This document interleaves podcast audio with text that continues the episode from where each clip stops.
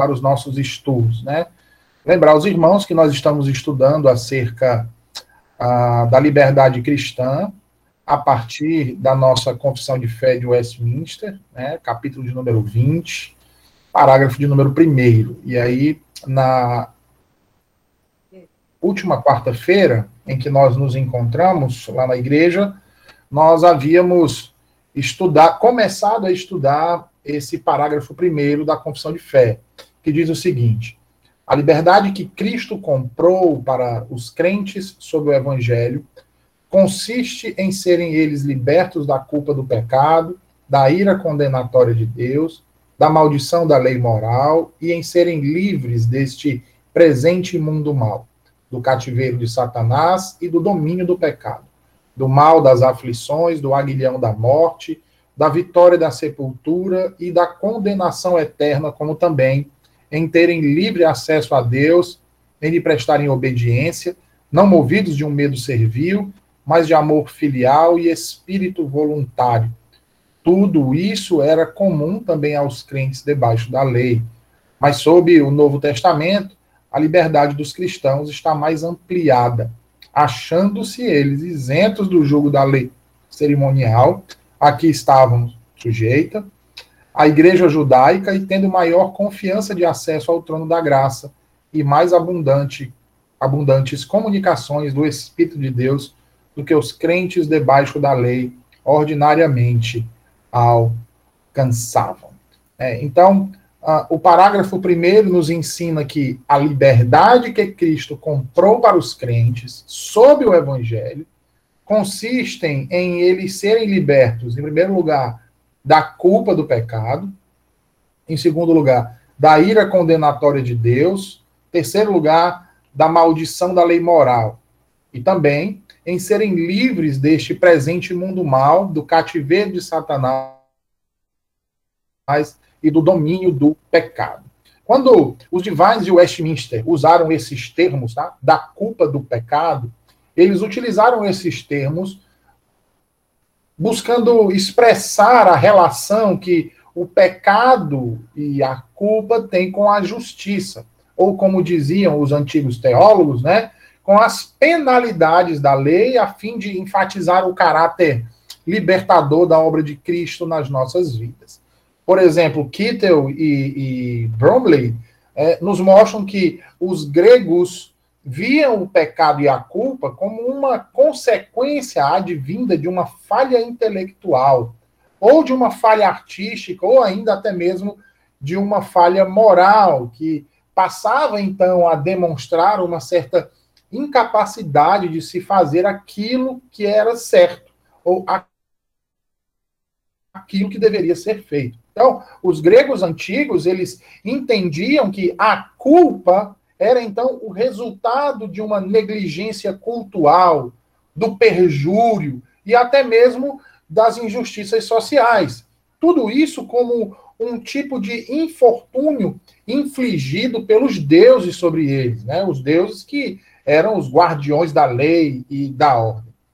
Somente ah, por volta do sexto século, né, é que o mundo grego então se conscientiza desse enigma do destino humano e da inevitabilidade da culpa. E aí, então, os grupos místicos, né, aqueles chamados de uh, mistérios, expressaram isso por meio de conceitos de culpa original. E eles expressaram isso de que forma? No exílio da alma no corpo, né? Ah, como a gente pôde ver, por exemplo, ah, no conceito de liberdade que possuíam os, os estoicos. Né? Além disso, também da ameaça de morte. Então, o pecado passa, a partir de então, ser visto como uma violação do mandamento de fazer o bem através do sofrimento, sendo associado à limitação humana, por exemplo, de conhecimento. E é, portanto, pressuposto pela própria vida. E sendo assim, a culpa passa a ser a, a consequência disso, ou seja, a culpa, a, como consequência desse fazer o bem através do sofrimento, quando não alcançado, a, em decorrência disso, ela surgiria. E, e a culpa, quando viesse, deveria ser aceita e confessada. Percebam aí ah, que a essa inevitabilidade do pecado, junta-se então a culpa pessoal por não atender às advertências divinas ou advertências dos deuses, né, das divindades, uh, e em última instância a ignorância. Sócrates, por exemplo, dizia que o pensamento correto uh, uh, levaria à ação correta, muito embora a compreensão é, pudesse vir apenas por meio do sofrimento, ou do paradigma do sofrimento. Platão, contudo, vai enfatizar as escolhas individuais. Já Aristóteles vai usar o termo amartia, tão utilizado no nosso Novo Testamento para identificar os erros, ou melhor, os desvios de significado, e assim desassociar qualquer tipo de desvio moral como sendo a, a causador da culpa. Tá certo? Uh, depois de Aristóteles, o racionalismo vai destruir esse conceito da culpa, né? Mas vai permanecer uh, muito forte essa ideia de destino, né? Que isso acontece por conta dos deuses, enfim. Nos mistérios, por exemplo, e no helenismo místico, o termo hamartia, uh, usado vai ser usado então para a predestinação. E essa predestinação é causa da culpa, né? Mas esta predestinação, ao mesmo tempo, elimina qualquer tipo de responsabilidade pessoal. Ah, fazendo assim necessária, então, uma redenção. E essa redenção passa a ser, então, oferecida através dos ritos, né, dos sacrifícios, ou através da gnose, ou seja, do conhecimento. Daí vai vir a ideia do gnosticismo. O gnosticismo começa a surgir a partir desses conceitos, tá, irmãos? Ah, porém, nas religiões das regiões frígias e lídias, há aqui uma diferença. Elas são exceções a esses conceitos. Por quê? Porque elas possuíam um conceito de deidade onipotente uma deidade que desejava sempre o bem e punia qualquer tipo de transgressão a esse bem, né? Como, por exemplo, uh, deixar de dar graças, uh, violar o culto, né? É, dentre uma série de outras ofensas, inclusive ofensas de cunho moral, né?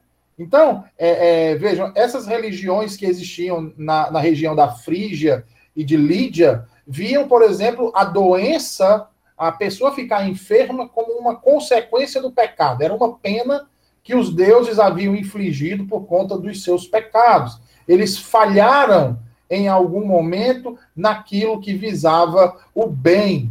Tá? Então, uh, os deuses uh, uh, estavam punindo aquela pessoa com doenças. Né? Então, puniam também essas pessoas uh, naquilo que consistia do ato uh, uh, em si. E não na disposição interna, ou seja, e não naquele desejo interior que, que reside no coração, né? De modo que a restauração visava a saúde ou a normalidade cultural. No entanto, nas escrituras, pecado e culpa estão relacionados à justiça e, portanto, estão relacionados à lei de Deus. Afinal, como bem define R.C. Sproul, a culpa é aquilo em que uma pessoa incorre quando transgride uma lei. Então, meus irmãos, para nós podermos entender melhor esse conceito de culpa e de pecado, nós podemos tomar, por exemplo, o, o, o exemplo do nosso sistema judicial criminal, né, do nosso país, onde se alguém comete um homicídio, ele quebra uma lei, ele quebra uma norma que foi produzida, aprovada e publicada pelo governo. Essa pessoa, então, ela é detida e levada a um tribunal. A pessoa pode dizer que não é culpada, e nesse caso, ah, ela tem o direito a um julgamento por meio de um júri. Né? Nesse caso, então, as evidências são apresentadas, as testemunhas são ouvidas, e no final, os membros do júri chegam então a um veredito. Eles decidem se, em sua opinião, a pessoa é de fato culpada de transgredir a lei e, e, e que ela é acusada de violar. Né? Então, percebam que há muitos tipos de julgamentos? Tipos de argumentos que são usados e níveis de evidência. Mas em qualquer tipo de julgamento, a, pergunta que fica é essa: a pessoa é culpada?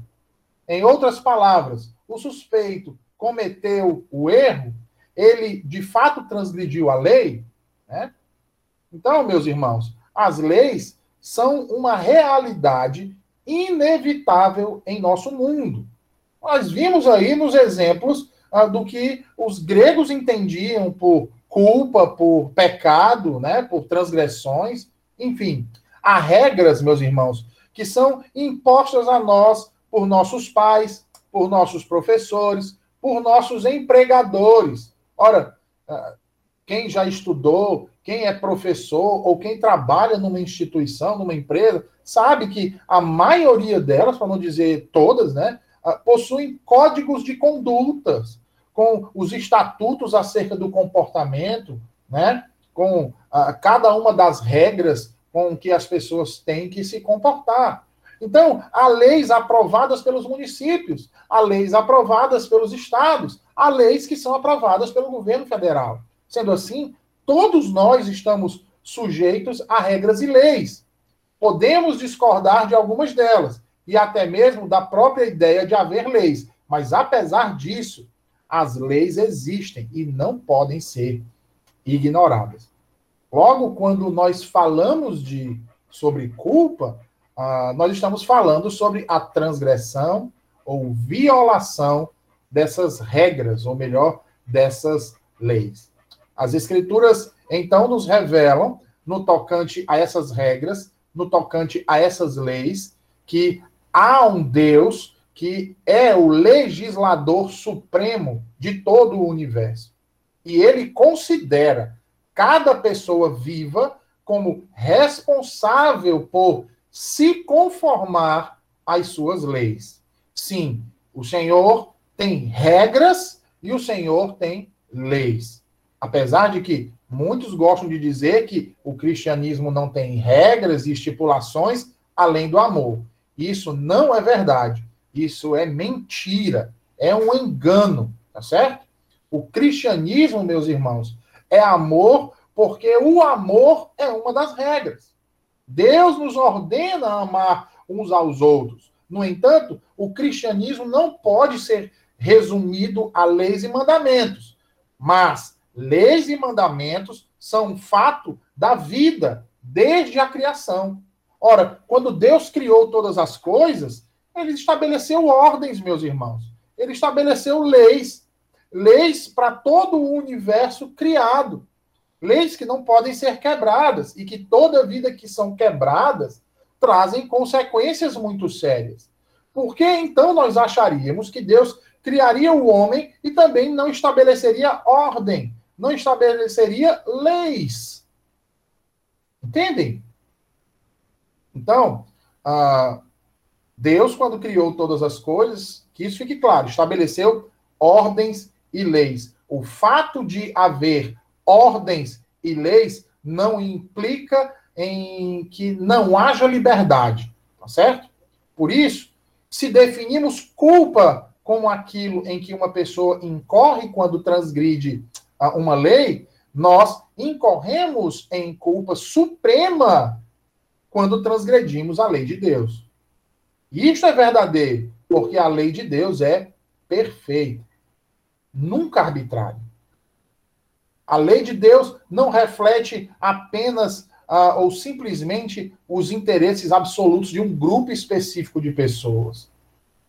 A lei de Deus reflete o caráter perfeito, santo e justo, meus irmãos, do próprio Deus. Tá? Então, obviamente, pensem aí comigo. Se Deus não existe, não precisamos nos preocupar com suas regras. Não precisamos nos preocupar com as suas leis. Porque ele não existe. Logo, se ele não existe, ele não tem nenhuma regra, ele não tem nenhuma lei. Aí vem, daí a razão dos progressistas defenderem tanto um Estado laico e não confessional. Porque o que é que o Estado laico faz? Ele não separa o Estado da igreja. Tá? É que fique claro. Eles, a ideia não é separar o Estado da igreja. Um Estado confessional não significa dizer que a igreja interfere no Estado. Não. E que o Estado interfere na igreja. Não, de maneira nenhuma. Isso é o que eles dizem.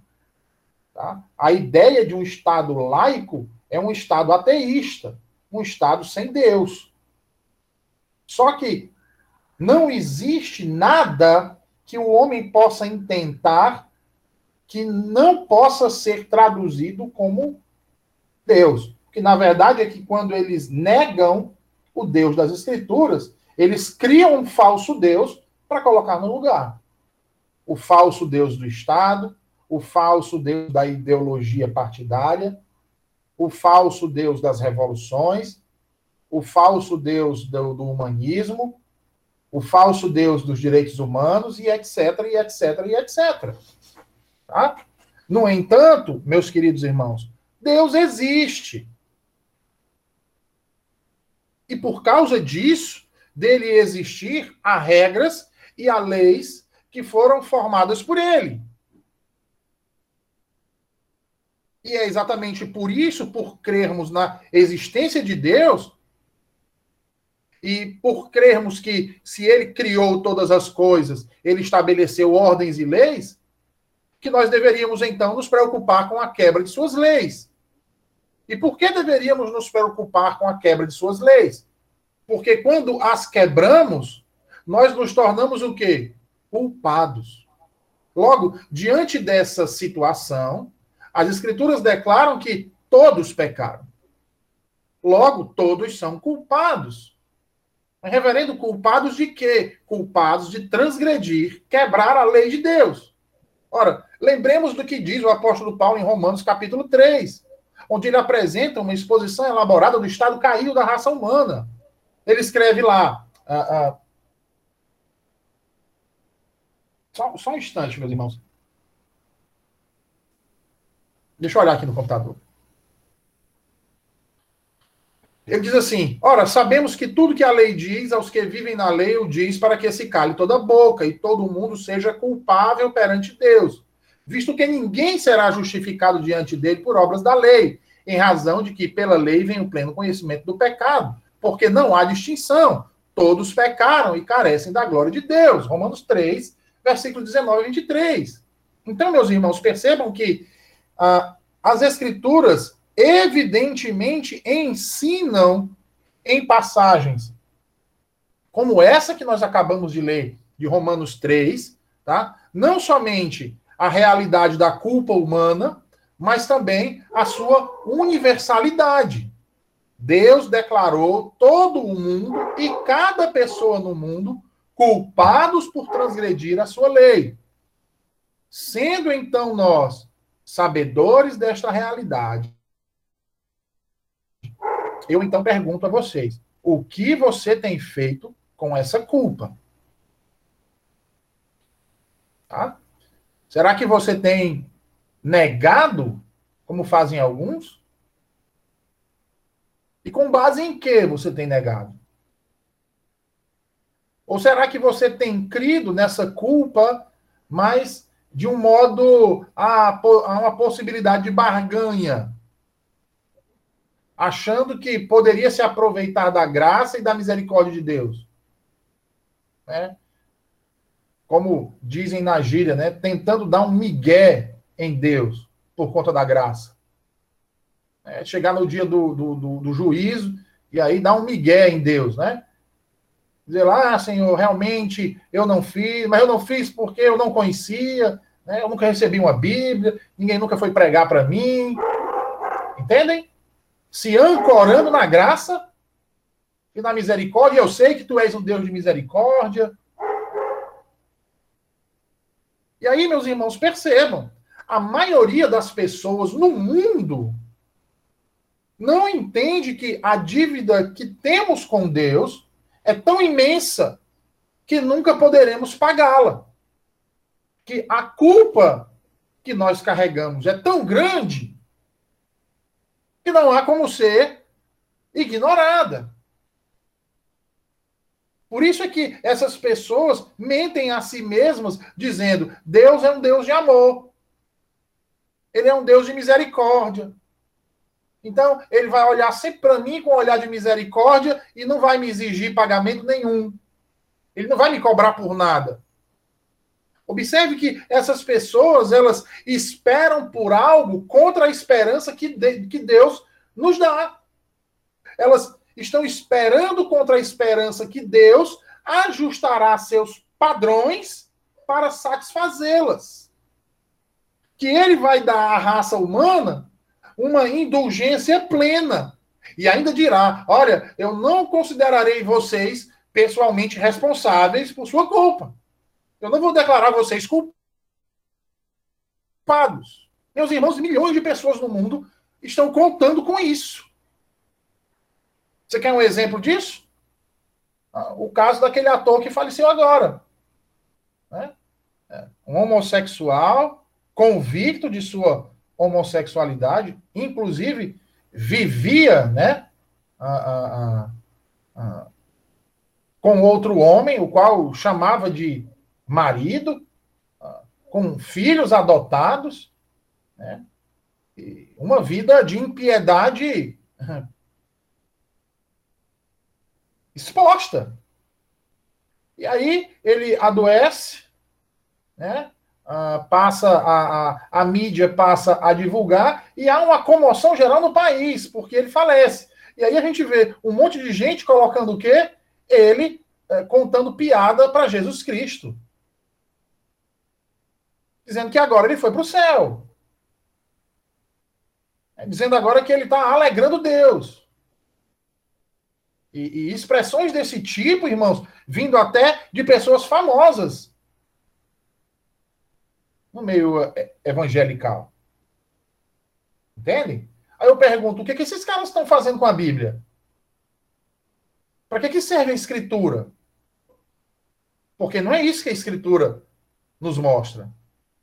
Mas eles acabam absorvendo essa ideia do Deus Papai Noel. Né?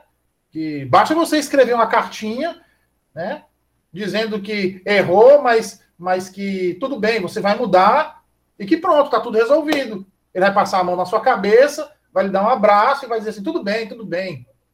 Eu nem me lembro mais o que você fez. E aí, observem que eles estão contando com um tipo de liberdade concedida a eles, que na verdade é uma licenciosidade. É uma autonomia. É um estado para eu fazer o que eu quiser, e quando eu me cansar de fazer o que eu quiser e eu morrer, Deus vai ter que olhar para mim, porque Ele é misericordioso e vai ter que me aceitar no paraíso. Porque eu sou um cara legal. Eu tenho meus defeitos, mas quem não tem? Então, se Deus é um Deus de misericórdia, ele tem que me ver também como um cara legal. Porque senão ele não vai ser misericordioso. Vocês estão entendendo? E aí falam de Jesus. Ah, ah, ah, porque Jesus não iria me julgar. Ah, porque eu lembro de da, a, a, daquela mulher pega em adultério. Vamos lá, vamos lá. Eu queria estar lá para dizer quem tem pecado, quem tem pecado, opa! Mas essas pessoas olham apenas para um lado de Jesus e se esquecem de outro.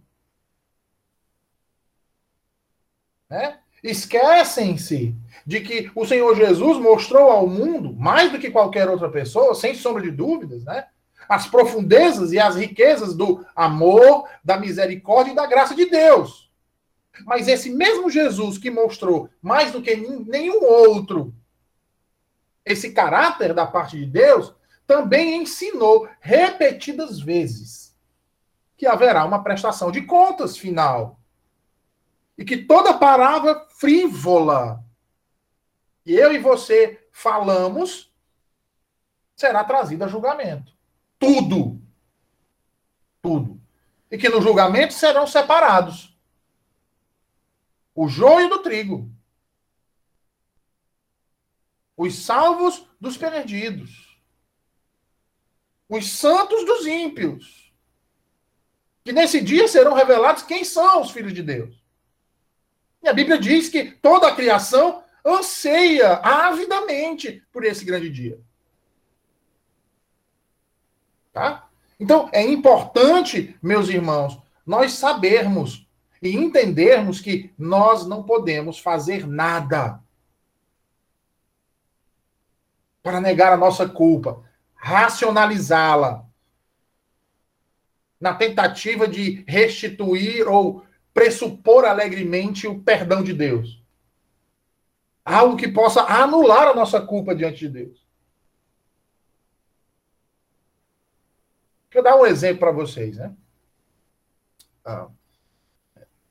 Eu lembro que certa vez, quando eu estava fazendo o oitavo ano, é o novo, né? Hoje em dia seria o nono ano. Eu me envolvi numa confusão com um rapaz, né? Esse rapaz, ele dava uns quatro de mim. Eu era bem franzino naquela época, mas o rapaz dava uns quatro de mim. E não era de gordura, não. Era de músculo. Né? O cara era aquilo que a gente chamava. O cara era, era, era, era um, o cara era um Arnold Schwarzenegger naquele tempo. Né? E aí eu me envolvi numa confusão com esse cara do lado de fora da escola. Eu saí, terminou a aula, fiquei lá fora conversando com os amigos, né?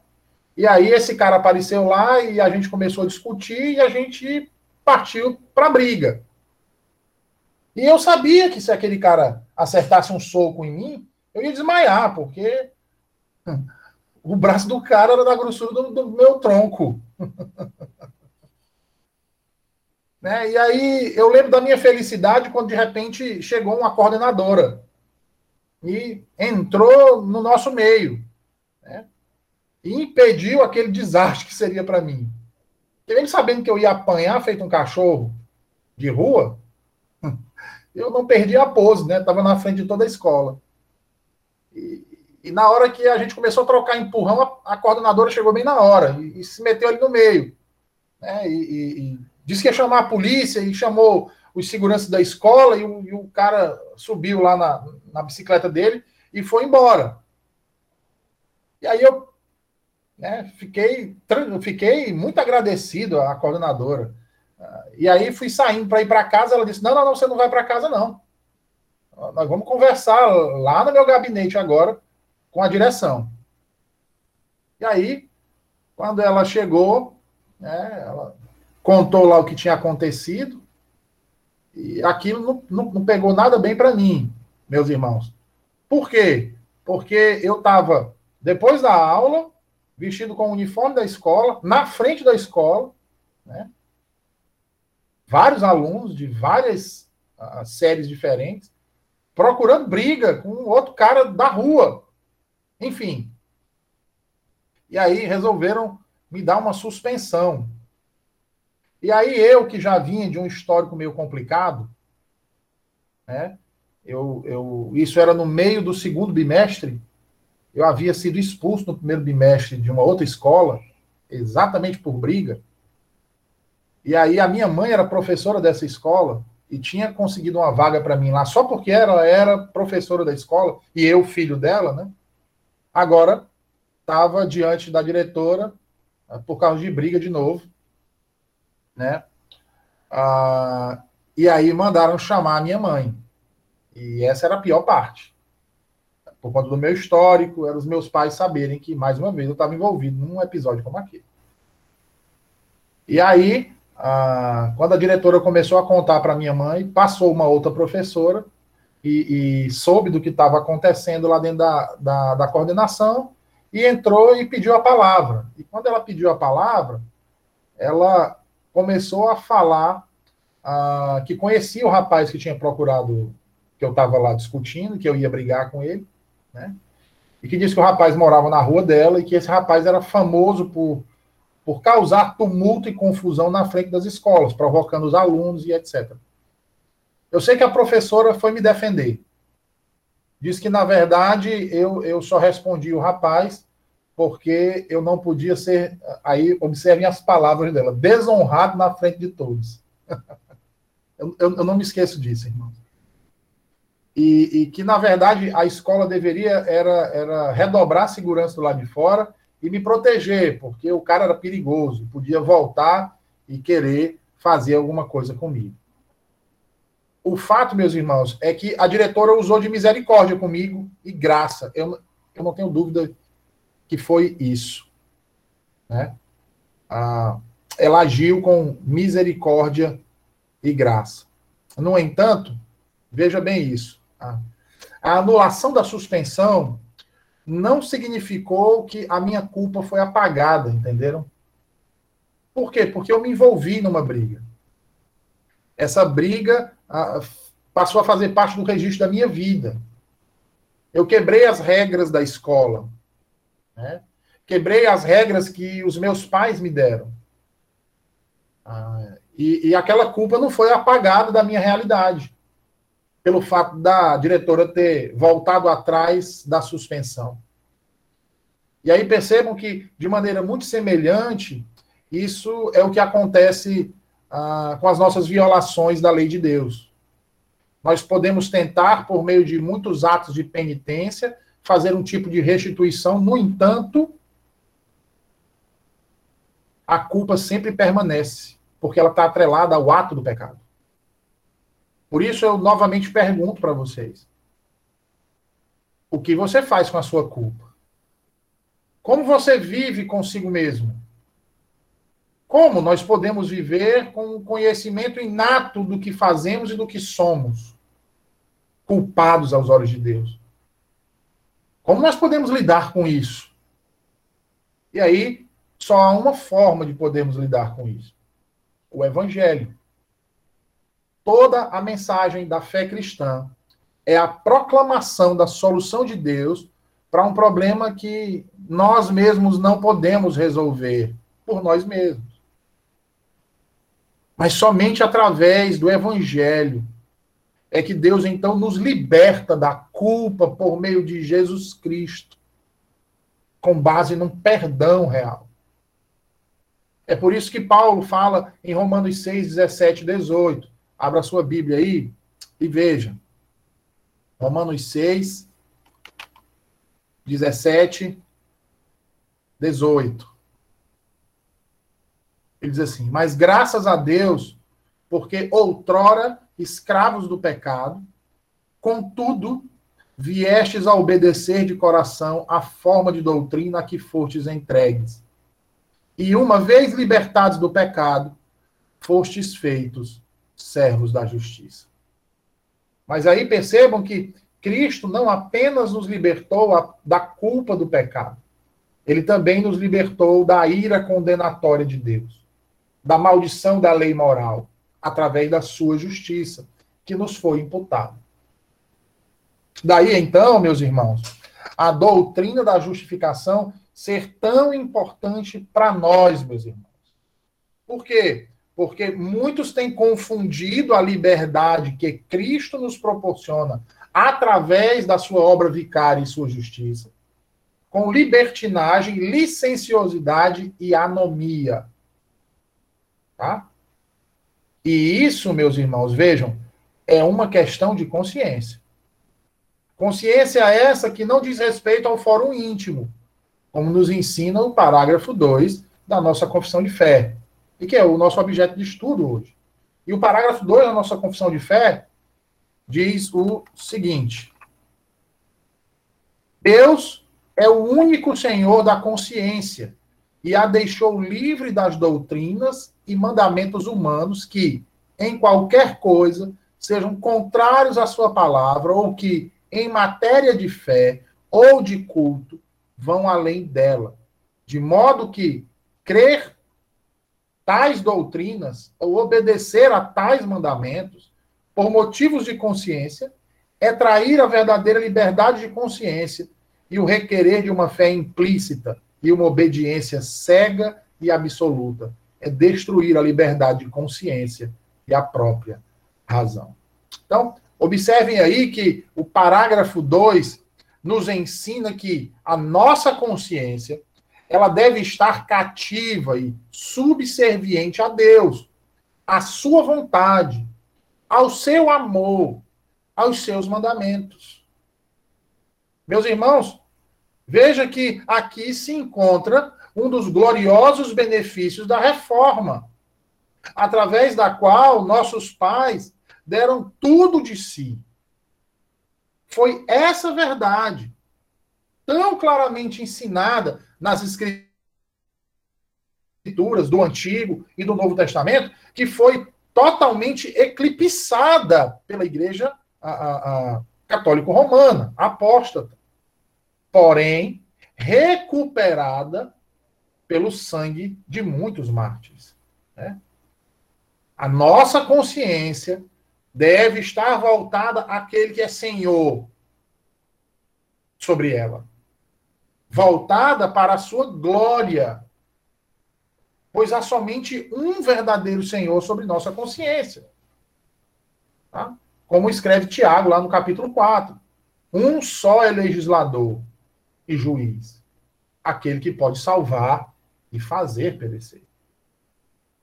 Então, o, sen o Senhor é aquele que implantou em todos os seres humanos um senso daquilo que é reto, bom e verdadeiro. É diante dele, meus irmãos, que ah, toda pessoa está em pé ou cai. Isso faz com que essa doutrina passe a ser vital na nossa vida. E aí, vejam, é, a gente está falando agora de consciência. É interessante a gente observar algumas coisas na história, irmãos. Porque, por exemplo, na visão clássica, a consciência foi considerada algo que Deus implantou dentro de nossa mente. Algumas pessoas chegaram a descrever a consciência como a voz de Deus dentro de nós.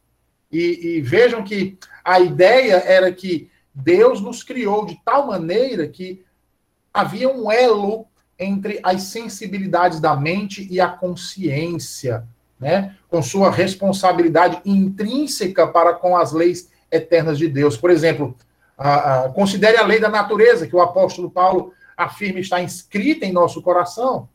E, e aí observe, perceba né, que tal declaração deixa claro haver, então, uma sensibilidade de consciência no homem e sensibilidade de consciência essa que antecede a Moisés descer do Sinai com as tábuas de pedra. Né? Quando a gente olha aí, uh, mais uma vez para a história, a gente vê, por exemplo, uh, uh, com, com Kant, né? o famoso filósofo Immanuel Kant, que era um cético, né? Quando ele fala a respeito da capacidade humana de raciocinar a partir desse mundo sobre o mundo transcendente de Deus, né? É, veja, apesar disso, é, ele, ele, ele ofereceu o que chamou de argumento moral para a existência de Deus, ou seja, ele, ele legou à humanidade um argumento que se baseou no que ele chamou de senso universal de dever implantado no coração de todo ser humano. Né? Parafraseando aqui uh, os irmãos que estavam na reunião lá com o professor Leandro, né? toda verdade é verdade de Deus. Kant acreditava que toda pessoa carregava em si um senso genuíno de, do que deveria fazer em determinada situação. A, a isso ele chamou de imperativo categórico. Né? Kant acreditava que há duas coisas que enchem a alma com admiração e, e reverência, uh, sempre novas e crescentes. Ele dizia: os céus fascinantes no espaço e a lei moral no íntimo do ser humano. Olha que interessante, né? E aí, meus irmãos, é importante ressaltar isso, porque no âmbito da filosofia secular, tem havido historicamente um reconhecimento da consciência. Né? O que parece que, uh, no âmbito da religião, né? É, no âmbito eclesiástico, muitos têm, têm esquecido desse detalhe, tá? Então, historicamente, a consciência foi vista como nossa ligação com essa ética transcendente que reside em Deus, tá? Todavia, naquilo que nós chamamos de revolução moral, de nossa cultura, surgiu uma outra abordagem acerca da consciência. E essa abordagem, adivina o que culminou, né? Ah, na chamada visão relativista, né, né, sob a qual visão, né? Ah, ou, ou, melhor, na qual ah, valores, valores e princípios são considerados meras expressões de desejos e interesses de um grupo específico de pessoas, né? É, é, em um determinado momento da história. Né? Então, é por isso que constantemente ouvimos, por repetidas vezes, que nos tempos odiernos ou nos tempos em que nós vivemos, rapaz, hoje, né, as pessoas dizem assim, hoje já não há mais esses absolutos no mundo. Não há uma lei que seja universal. Cada um tem a sua. Né? Não há uma verdade única, cada um tem a sua. No entanto, se não há nenhum absoluto, nem princípios que são transcendentes, como nós explicamos esse mecanismo que chamamos então de consciência? E aí vejam, meus irmãos, porque dentro de uma estrutura relativista, nós vemos a consciência ser definida em termos evolucionários. Né? Ali onde personalidades interiores subjetivas das pessoas estão reagindo àquilo que eles chamam de tabus evolucionários vantajosos. Né? Tabus esses que lhes foram impostos por, pela sociedade ao longo dos séculos, ou por seu ambiente, né? Ah, daí a chamada revolução sexual com seus movimentos aí LGBTQI+, e, e Y, e U, e V, é, feminismo e, e etc. Tá? Havendo chegado a um tempo, irmãos, em nosso desenvolvimento, em que esses tabus não servem mais para promover a nossa evolução. Dizem aí os relativistas. Né? Eles devem, na verdade, ser descartados sem qualquer consideração as consequências que isso pode trazer. Tá? E aí é interessante, né? Eu, eu, lembro que eu li um livro do, do, do Sproul que ele falava exatamente isso. E lá ele trazia uma, um, um exemplo, ele conta um fato que aconteceu no, no dia a dia dele, que ele disse que enquanto trabalhava como professor em uma universidade, uma, uma de suas alunas ah, foi tomada por um profundo senso de culpa. E qual era a razão desse profundo senso de culpa? Ela havia praticado atividades sexuais com seu noivo. Né? Ah, ele então a aconselhou, mostrando que a forma que ela podia vencer aquela culpa era reconhecer a origem a fonte daquela culpa. Né? E aí ela argumentou que não tinha feito nada de errado, né? Ah, que todo mundo fazia e que não havia nenhuma lei que proibisse ela de fazer. Né? E que o, o, o, sentimento de culpa que ela estava carregando era, na verdade, a, o resultado da criação puritana, rígida, com, com, com, com a qual os pais dela foram criados e com a qual os pais dela criaram a ela.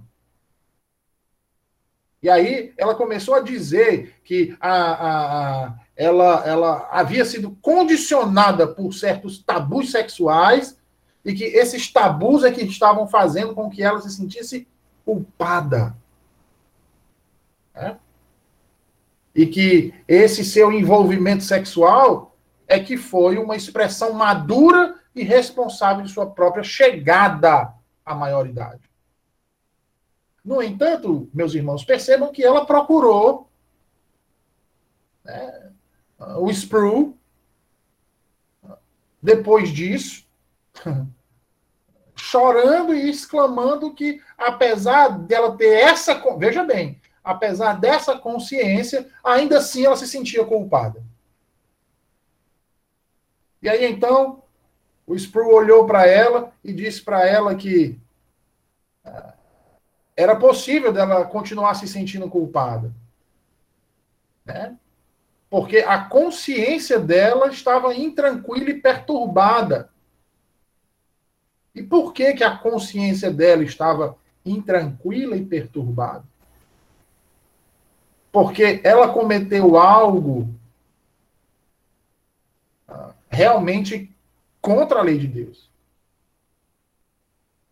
E que se ela estava sendo acometida daquela, daquela, daquele sentimento de culpa de ter feito algo errado, algo que não deveria fazer, deveria ser motivo para a alegria dela, visto que a dor, embora desagradável, né, era importante para a sua saúde. É, e aí ele ilustrou para ela, dizendo que, ah, por exemplo, no âmbito físico, o sentimento de dor indica que há algo errado no corpo como a febre indica que há algo errado no organismo, algum processo inflamatório. No aspecto espiritual, a dor de culpa pode nos indicar que algo está errado na nossa alma. E que há um remédio para isso. Aquele que a igreja tem oferecido por séculos e séculos. O perdão. Culpa real exige perdão. E só há um em que podemos achar perdão verdadeiro em Jesus Cristo. E aí, meus irmãos, percebam que o problema dessa jovem ilustra muito bem o conflito entre o entendimento tradicional de pecado e consciência e o novo conceito relativista de consciência sob o qual vê a consciência meramente como um processo evolucionário condicionador da sociedade, que é o resultado de tabus impostos pela sociedade dominante, pelas classes dominantes. E aí, sabe, irmãos, fica a, a, o questionamento para nós uh, de vivemos num mundo que reflete essa realidade hoje. Né? Como nós podemos lidar com tudo isso? Né? Como nós podemos lidar com conceitos ah, de consciência tão distantes da realidade da Escritura? Será que nós mesmos não temos esses conceitos arraigados em nossas raízes? Será que verdadeiramente nós fomos transformados pelo poder da palavra e já nos desfizemos, nos despojamos desses conceitos errôneos, mentirosos e inúteis. Né? Ah. E aí, para nós ah, averiguarmos se nos despimos, se nos despojamos desses conceitos, é necessário, então, entendermos o que é essa consciência à luz das escrituras? E à luz das escrituras, ah, esse termo, né, essa palavra consciência, quando nós olhamos para o Antigo Testamento, nós não vemos muitas ocorrências relacionadas ao termo. Mas no Novo Testamento nós vemos inúmeras. Isso nos mostra que havia uma preocupação com os primeiros cristãos no que diz respeito à questão da consciência. Né? A, a palavra a, grega expressa no Novo Testamento para consciência, ela aparece pelo menos 31 vezes, meus irmãos. Né? E, e, pelo que dizem os eruditos, né, ela parece ter uma dimensão dupla, envolvendo tanto a ideia de acusar quanto a ideia de justificar. Logo, quando pecamos, a consciência fica perturbada. Ela nos acusa. Ela nos mostra que fizemos algo errado. Ou que aquilo que estamos intentando não é correto. A consciência, veja, é o instrumento que o Espírito Santo usa para nos convencer, nos trazer ao arrependimento. Ah, ah, ah, é o instrumento que o Espírito Santo usa para recebermos, por exemplo, a cura uh, pelo perdão uh, que flui do Evangelho. Né? No entanto, há um outro sentido, em que essa consciência possui uma voz moral em nossa mente, no nosso coração, né? e igualmente nos diz o que é certo. Né? Lembre-se disso, que nós cristãos sempre vamos ser alvo, alvo de críticas que podem ou não ser válidas, até dentro mesmo da nossa própria comunidade cristã. Por que isso, irmãos? Porque há grandes diferenças de opinião a respeito de comportamentos que são agradáveis a Deus e que não são, e que de certa forma vão ferir a nossa consciência. Por exemplo, eu vou dar um exemplo. Uh, um homem uh, uh, acha correto alguém dançar. Já outro acha que isso não é papel para um crente. E aí, meus irmãos, é onde nós chegamos no X da questão e um grande ponto de importância para o nosso estudo da liberdade cristã. Quem está certo? O que diz que está errado ou o que diz que está correto? Então, ah, voltando às Escrituras, ah, nós vemos que no Novo Testamento ah, a consciência não é a autoridade ética final para a nossa conduta. E aí a gente acende a luzinha de alerta, né? Cuidado para não basear a sua vida pela sua consciência. E por quê? Mais uma vez, lembrando aí do exemplo, tá? A gente tem o exemplo e aí eu vou substituir o homem, né? Por um pastor, por exemplo. Né? Nós temos um oficial da igreja dizendo para o irmão que dançar é pecado, é errado, e nós vamos ter outro pastor, outro, outro oficial da igreja dizendo para esse irmão que dançar não é pecado, que é lícito, ele pode dançar. Quem é que está com a razão? Entendem? Veja, para aquele primeiro pastor, dançar era um pecado. A consciência dele acusou que dançar era pecado. Mas o segundo diz que dançar não era pecado, porque na, a consciência dele está dizendo para ele que não tem problema dançar. Então aqui eu quero chegar nesse ponto. A nossa confiança não pode estar totalmente alicerçada naquilo que diz a nossa consciência, porque a nossa consciência é capaz de mudar a nossa, a, a, a digamos assim, a, a autoridade final para decidir quem está certo e quem está errado não pode estar baseada na nossa consciência, mas tão somente nas escrituras, nos princípios que Deus nos revelou, os quais estes não mudam, meus irmãos. Nossa consciência muitas vezes hesita e se transforma. Nós podemos dizer que, de certa forma, ela é volátil. Né? E aí percebam que estas mudanças, essa hesitação, ah, podem ser tanto positivas quanto negativas. Por exemplo, os profetas do Antigo Testamento anunciaram o juízo de Deus sobre o povo de Israel, que havia se acostumado ao pecado. Como assim, irmãos? Se acostumado ao pecado? Houve o quê? uma mudança na consciência. Ora, uma das grandes acusações que veio sobre Israel, por exemplo, nos dias do rei Acabe, acho que os irmãos lembram, né, do episódio lá do, do rei Acabe e, e, e de sua esposa Jezabel, né?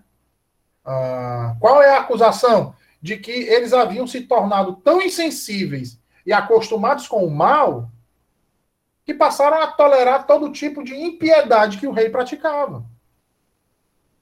Vocês estão entendendo?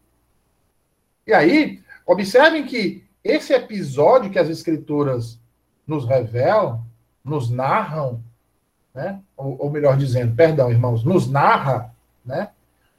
nos revela que a consciência dos israelitas estava cauterizada pelo pecado. E aí pense sobre essa realidade agora aplicando a sua vida. Por exemplo, pense naquelas ideias que você tinha mais jovem, quando adolescente, quando criança.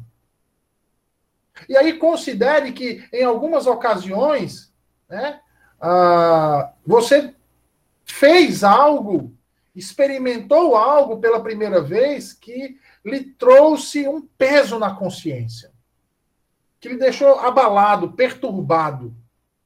Talvez você tenha até adoecido com aquilo que você fez. É, a sua consciência ficou literalmente lhe ferroando. No entanto, o poder do pecado pode corroer a consciência, até o ponto de ela se tornar uma voz débil nos profundos recessos da nossa alma. Por exemplo, de eu fazer aquilo que é errado e ao invés de eu me sentir mal com aquilo, pelo contrário, eu me sentir muito bem. Ou achar aquilo irrelevante. Então, por meio disso, nossa consciência passa então a se tornar o quê? Endurecida, cauterizada, condenando o que é certo, justificando o que é errado. Entendem? E aí é onde mora o perigo do termo liberdade cristã. Porque os que têm a mente cauterizada, eles vão querer se utilizar desse termo? Para justificar todos os seus atos pecaminosos. Vocês entendem? Como há também aqueles que vão se utilizar da questão da consciência para infringir uma carga, e aí eu estou falando aqui uh, dos legalistas, né? Exatamente com base o quê? Na consciência deles. Né? E você vai uh, falar contra, vai bater, e eles não vão ser demovidos. Por quê? Porque a consciência está cauterizada, endurecida. O que a Bíblia diz sobre o endurecimento do coração de Faraó? Lembram? É? E é interessante isso, porque a gente sempre vai achar alguém com uma defesa muito convincente e bem formulada da legitimidade ética de algumas atividades que Deus julga ofensivas a ele. É? Como, por exemplo, a Bíblia é clara que aquele que não guarda um dia em sete, ou seja, não guarda o dia que o Senhor separou para a sua adoração, o ofende, porque incorre em pecado. Mas tem gente que está com a mente cauterizada, que acha que não tem problema nenhum, que não é bem assim. Por quê? Porque o pecado já está tão eh, enraigado que a consciência foi ferida por ele. Então ele não consegue mais enxergar o pecado como algo ruim, a não ser determinados pecados que ele, ah, na verdade, são atitudes que ele ah, ah, não tem desejo por realizar. Por exemplo, aí a gente vai encontrar pessoas que vão querer justificar uh, beber diariamente bebidas alcoólicas. Ao mesmo tempo que ele não vai achar pecado beber todos os dias, por exemplo, e passar um final de semana sem beber e ficar uh, uh, com o corpo trêmulo, nervoso, precisando de álcool, entendem? Ao mesmo tempo ele vai condenar um adúltero. Ao mesmo tempo ele vai dizer que a mentira é pecado e que é inadmissível que um cristão minta. Porque aquilo não é um desejo que ele sente. Ele não sente um desejo de mentir. Ele não sente um desejo de adulterar. Mas ele sente um desejo de se entregar ao álcool. Desenfreado.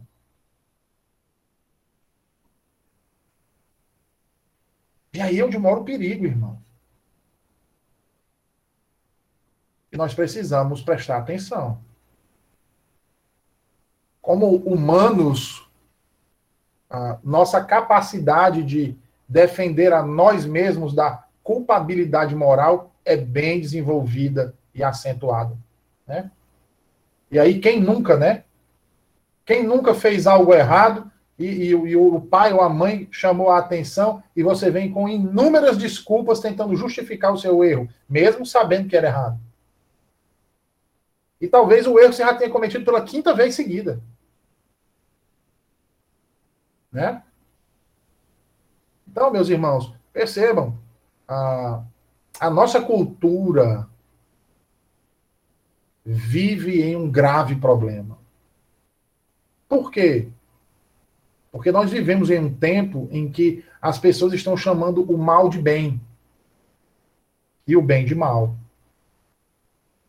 Porque tudo aquilo que a vida toda nós, por sermos uma sociedade baseada em valores judaico-cristãos, a qual nós fomos construída, agora, com o desconstrucionismo, né, aquilo que era mal está visto agora como bom. Olha a enxurrada de desenho animado trazendo Conde Drácula, Frankenstein, Múmia, a, a, e até o próprio Diabo como sendo figuras engraçadas, amigas e amorosas.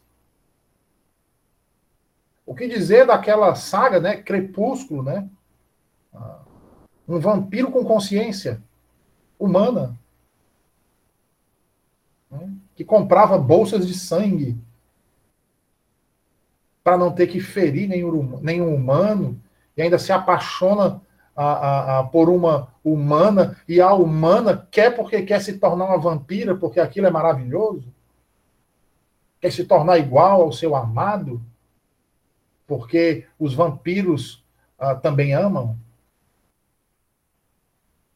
Né?